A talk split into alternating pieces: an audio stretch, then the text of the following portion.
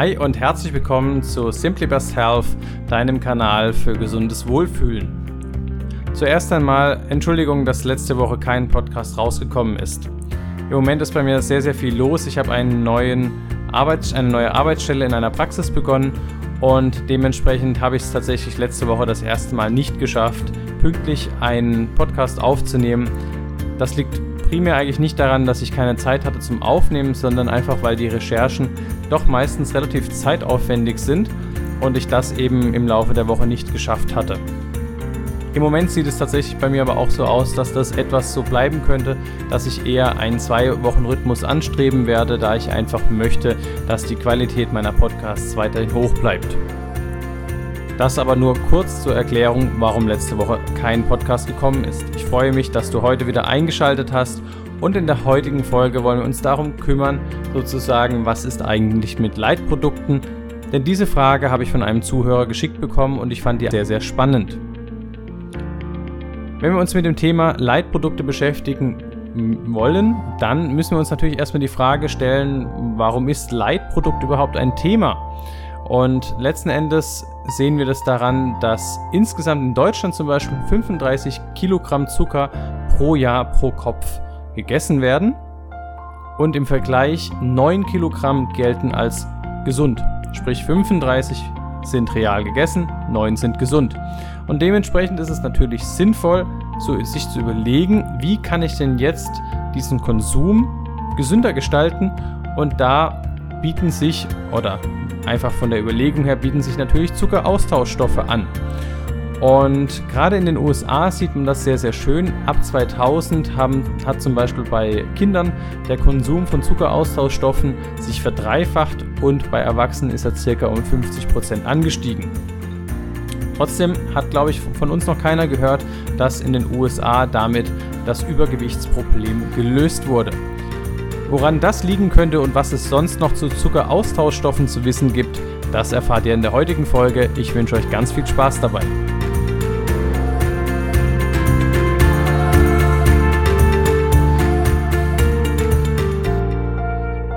Also die Thematik ist auf jeden Fall klar. Wir wollen letzten Endes genauso geschmacklich essen wie vorher, nur eben gesünder, ohne auf etwas verzichten zu müssen. Und da ist genau die Frage, ist das letzten Endes eine gesündere Alternative. Generell muss man bei Ersatzstoffen für Zucker zwei Gruppen unterscheiden. Zum einen gibt es die Zuckeraustauschstoffe, der bekannteste hier ist zum Beispiel Aspartam, und es gibt die Zuckeralkohole. Zuckeraustauschstoffe wie Aspartam sind zum Beispiel auch Kohlenhydrate, die allerdings sich kaum auf den Insulin und auf den Blutzuckerspiegel auswirken. Und Zuckeralkohole sind letzten Endes aus den Kohlenhydraten abgeleitet, aber haben wohl gar keinen Einfluss auf den Insulinspiegel und den Blutzuckerspiegel. Zudem sind bei Zuckeralkoholen besteht eine nicht kariogene Eigenschaft, bedeutet letzten Endes, dass es bei euch keinen Karies verursacht. Also alles in allem hört sich das doch erstmal schon ziemlich positiv an. Allerdings, wenn ihr zu viel von den Zuckeralkoholen zu euch nimmt, das äh, seht ihr zum Beispiel, wenn ihr zu viel von euren zuckerfreien Kaugummis esst, da steht auch immer drauf, kann Durchfall ähm, auslösen bzw. abführend wirken. Das ist eben der Fall, weil es im Körper nicht richtig aufgenommen oder im Darm nicht richtig aufgenommen werden kann und damit einfach dann zu Durchfall führen kann. Aber abgesehen von dieser Sache an sich hört sich das doch erstmal nicht so schlecht an. Meine persönliche erste und einzige Begegnung mit Zuckeraustauschstoffen war tatsächlich Aspartam. Und zwar als Kind hatte ich mal eine relativ strenge Diät einhalten müssen, allerdings mehr aufgrund Unverträglichkeiten und der Arzt damals meinte, ich sollte ein Jahr lang auf Zucker verzichten. Da war ich, glaube ich, da war ich noch in der Grundschule, zweite oder dritte Klasse. Das war relativ anstrengend und meine Mutter hat sich aber alle möglichen Sachen ausgedacht, damit ich eben auch äh, auf den Kindergeburtstag gehen konnte mit einem Kuchen, der nach etwas schmeckte. Und den hat sie natürlich dann mit einem entsprechenden Zuckeraustauschstoff gesüßt. Bei meinem Fall war das eben Aspartam. Und ja, so kam ich dann irgendwie doch einigermaßen mehr schlecht als recht durch dieses Jahr zuckerlos. Und aber irgendwann hat meine Mutter gesagt so, ah, oh mein Gott, da habe ich was gelesen, das soll total ungesund sein, Aspartam, das verwenden wir jetzt gar nicht mehr. Ja, und zack war Aspartam aus unserem Schrank verbannt, wurde nie wieder verwendet. Und so geht es bei vielen Zuckeraustauschstoffen, dass da im Raum schwirrt, dass die irgendwie ungesund sein sollten. Generell ist natürlich zu sagen, wenn in Deutschland etwas zugelassen wird, dann sollten da sehr strenge Maßnahmen und Regelungen und Studien vorher laufen, bis sowas zugelassen wird. Insofern können wir prinzipiell mal davon ausgehen, dass wenn wir etwas auf dem Markt in Deutschland kaufen können, dass es durch unsere Lebensmittelindustrie, durch die Behörden geprüft wurde, so dass es keinen Schaden für uns verursachen sollte. Also das mal vorweg. Insofern kann es wohl nicht so schlimm sein. Woher kommt jetzt aber dieser Verdacht? Unter anderem bei dem Aspartam. Aspartam wird unter anderem in unserem Körper zum Methanol weiterverarbeitet. Und Methanol kennt man aus gepanschtem Alkohol. Ja, man liest das ja immer wieder in der Presse, dass irgendwie im, äh, im Süden sozusagen Touristen wirklich zum Teil zu Tode gekommen sind, weil sie eben gepanschten Alkohol getrunken haben. Und in diesem gepanschten Alkohol sind eben sehr, sehr hohe Mengen an Methanol enthalten. Hier sagt die Lebensmittelprüfung, ja, es entsteht Methanol, aber es ist in den komplett unschädlichen Mengen. Ja, und wie das aber immer so ist, kann das teilweise in der Presse auch mal anders dargestellt werden. Und so kam es letzten Endes dann in den 90er Jahren, also da, wo ich in die zweite, dritte Klasse gegangen bin, eben zu diesem, ja, zu dieser Information, dass Aspartam ungesund ist und seitdem habe ich das nie wieder gegessen. Jetzt aber zu einem anderen Thema. Und zwar, warum wollen wir denn Zucker überhaupt ersetzen? Zum einen gilt Zucker generell als ungesund. Okay, erster Grund, warum wir das ersetzen wollen. Und zum anderen wollen wir doch meistens auch abnehmen, ohne auf irgendetwas verzichten zu wollen. Und dementsprechend ist das doch perfekt, wenn wir dann etwas haben, was so schmeckt, aber nicht so macht wie Zucker. Und ja, da haben wir das Problem tatsächlich, dass wir viele Hinweise mittlerweile dafür haben, dass Leitprodukte nicht dazu führen, dass wir abnehmen, sondern der Gegenteil ist der Fall. Das Gegenteil. Gutes Deutsch. Und ähm, da gibt es mittlerweile gute Studien, dass je mehr Leitprodukte jemand zu sich nimmt, umso übergewichtiger wird er im Verlauf der Zeit. Woran könnte das letzten Endes jetzt liegen? Da sind sich die Studien nicht ganz einig. Die einen sagen, dass es äh, Hormone bzw. Bodenstoffe ausschütten lässt, die der Appetitregulation dienen, sogenannte Inkretine, und auch ein, doch einen Einfluss haben auf unsere Insulinsekretion. Und da aber unser Körper sozusagen dann nur die Information bekommt, da kommt etwas Süßes, ohne etwas Süßes zu bekommen, kann es dadurch dazu kommen, dass wir eben mehr Appetit bekommen durch solche Produkte. Und das andere, das halte ich für das fast wahrscheinlichere, ist letzten Endes, dass wir einfach psychologisch etwas ähm, Süßes zu uns nehmen, aber in unserem Körper eben nicht das passiert, wie wenn wir etwas Süßes zu uns nehmen und da eine gewisse Leere entsteht. Einfach auch im Thema Hungergefühl. Ja, wenn ihr dazu nochmal mehr wissen wollt, die allererste Folge ging über Hunger bzw. Sättigung. Da kann ich mir gut vorstellen, dass unser Körper sich etwas verarscht fühlt, auf gut Deutsch gesagt, und dementsprechend unseren Hunger, unseren Appetit ankurbelt. Und er kurbelt ihn so lange an, bis er eben die Erwartung erfüllt hat und dadurch kann es eben unter dem Strich dazu kommen, dass wir mehr essen, als wir es eigentlich vorhatten. Über Lust und Hunger gibt es nämlich eine Hirnregion, die besonders entscheidend ist und das ist unsere Amygdala, der sogenannte Mantelkern. Essen wir jetzt Traubenzucker, dann gibt der nämlich Ruhe, das heißt er fährt seine Aktivität runter. Bei Süßstoffen scheint das nicht der Fall zu sein und dementsprechend fehlt uns psychologisch die Befriedigung nach dem Essen, wenn wir Süßstoff verwenden.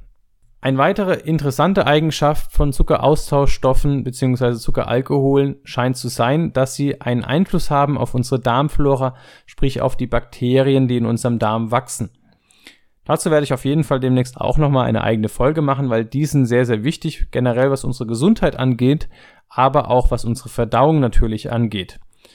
Und wenn wir hier etwas regelmäßig zu uns nehmen, was diese Bakterienlandschaft verändert, dann gibt es durchaus die Möglichkeit, dass wir unsere Bakterien so verändern, dass mehr Bakterien entstehen, die eben Übergewicht fördern. Ja, man hat es schon nachweisen können, dass es Darmfloren, also Bakterienstämme gibt, die ähm, ja bei übergewichtigen Menschen häufiger oft vorkommen, wie bei Menschen, die alles essen können und nicht zunehmen.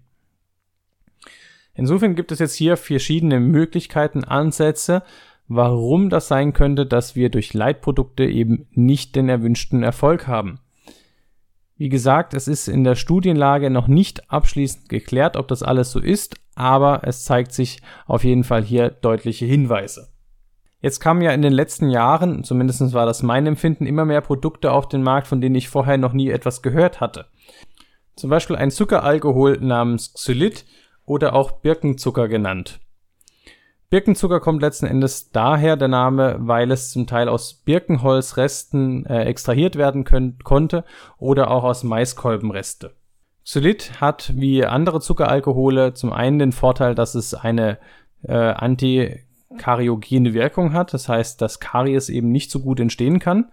Und zum anderen hat es eben einen geringen Einfluss auf unseren Insulinspiegel bzw. unseren Blutzucker. Allerdings, wie alle Zuckeralkohole, wird das im Darm nicht besonders gut verstoffwechselt und jetzt, wenn Menschen zum Beispiel an Reizdarmsyndrom leiden, sprich ähm, häufig auf die Toilette müssen, weil sie Durchfälle haben, dann können, kann gerade Xylit hier vermehrt Probleme hervorrufen. Insgesamt bei Xylit, das sollte man nicht Tieren geben, insbesondere nicht Hunden zum Beispiel, da die das nicht gut verstoffwechseln können und das für die zum Teil sogar äh, tödlich ausgehen kann. Wenn man jetzt eben Probleme hat, dass Xylit abführen wirkt bei einem, dann kann man auf einen anderen äh, Zuckeraustauschstoff beziehungsweise ein anderes Zuckeralkohol ausweichen. Ähm, das nennt sich dann Erythrit. Das wird über ein Fermentationsverfahren gewonnen. Also Fermentation hatten wir ja schon öfter in dem Podcast angesprochen. Das heißt, es sind irgendwelche Mikroorganismen daran beteiligt, einen Stoff umzuwandeln und daraus einen neuen Stoff zu machen. Erythrit kann zwar auch abführend wirken, allerdings viel, viel weniger als Xylit. Nachteil allerdings, es gibt wie immer Vor- und Nachteile. Es kann beim Verwenden sozusagen in, beim Kochen und Backen etwas schlechter in der Verarbeitung sein, da es einfach leichter dazu tendiert zu kristallisieren. Ein weiterer Sonderfall ist das sogenannte Stevia, auch Süßblatt oder Honigkraut genannt. Und das ist in der Europäischen Union seit jetzt 2011 zugelassen. Ich weiß nicht, wer von euch schon Stevia probiert hat. Es hat so einen leicht bitteren Geschmack. Also ich finde, man schmeckt es immer relativ gut raus. Es hat allerdings keine Kalorien, äh, keine Kalorien und beeinflusst unseren Blutzuckerspiegel nicht. Trotzdem bei Stevia gab es große Diskussionen, ob es zugelassen werden sollte, da im Raum stand, dass es sozusagen einen Einfluss auf die männlichen Hormone hat und eventuell auch eine krebserregende Wirkung. Letzten Endes hat sich das herausgestellt, dass das nicht der Fall ist. Ähm, es wurden hier viele Studien nachgelegt, bevor es natürlich zugelassen wurde und letzten Endes hat sich gezeigt, dass das eben kein Problem ist. Stevia ist auch jetzt zum Beispiel im südamerikanischen Bereich ein schon seit Jahrhunderten, Jahrtausendes verwendetes, verwendetes Süßungsmittel. Was kann man jetzt also zusammenfassend sagen? Generell ist es sinnvoll, dass wir unseren Zuckerkonsum reduzieren. Punkt eins. Punkt zwei: Ja, es kann interessant sein, an Zuckeraustauschstoffe zu denken. Die haben eben weniger Kalorien, sind zum Teil so, dass sie kein Karies bilden. Wenn man zu viel davon essen, können sie abführend wirken. Der Verdacht, dass sie gesundheitsschädlich sind, hat sich nicht erhärtet über die letzten Jahre. Allerdings scheint es nicht zu helfen, was die Gewichtsabnahme angeht. Ich bin immer noch dafür, dass wir letzten Endes auf gesunden, natürlichem Weg unseren Zuckerkonsum einfach reduzieren. Bedeutet, dass wir uns einfach normal ernähren und keine 35 Kilo Zucker pro Jahr in uns reinstopfen. Ähm, letzten Endes glaube ich, dass unser Körper das immer registriert, wenn wir ihm etwas geben wollen, was aber nur eine Täuschung ist. Das heißt, ich kann mir wirklich sehr gut vorstellen, dass wenn der Körper einen Stoff kriegt, der süß schmeckt, aber nicht wirkt wie Zucker, sprich auch nicht die Kalorien bringt, dann reguliert unser Körper komisch oder ähm, ja, hat einfach diesen Bedarf an Kalorien, weil er eben diese Erwartungshaltung schon hat. Und das ist zusammenfassend so, dass man sagen kann, okay, man kann Zuckeraustauschstoffe verwenden, ja, alles gut und schön. Generell ist es meiner Meinung nach sinnvoller, einfach seinen Zuckerkonsum zu reduzieren. Ich bin gespannt, was du von dieser Folge hältst. Was sind deine Erfahrungen mit Zuckeraustauschstoffen? Lass mich das doch gerne auf unserem Instagram-Account SimplyBustHealth wissen oder auf YouTube kannst du ebenfalls Kommentare dalassen. Drücke gerne den Abonnieren-Button, jetzt ist es umso wichtiger, da ich wahrscheinlich nicht mehr ganz so regelmäßig die Folgen hochladen werde, damit du keine neue Folge mehr verpassen wirst. Ich wünsche dir einen super Start in diese Woche und ganz viel Spaß dabei, dein Thomas.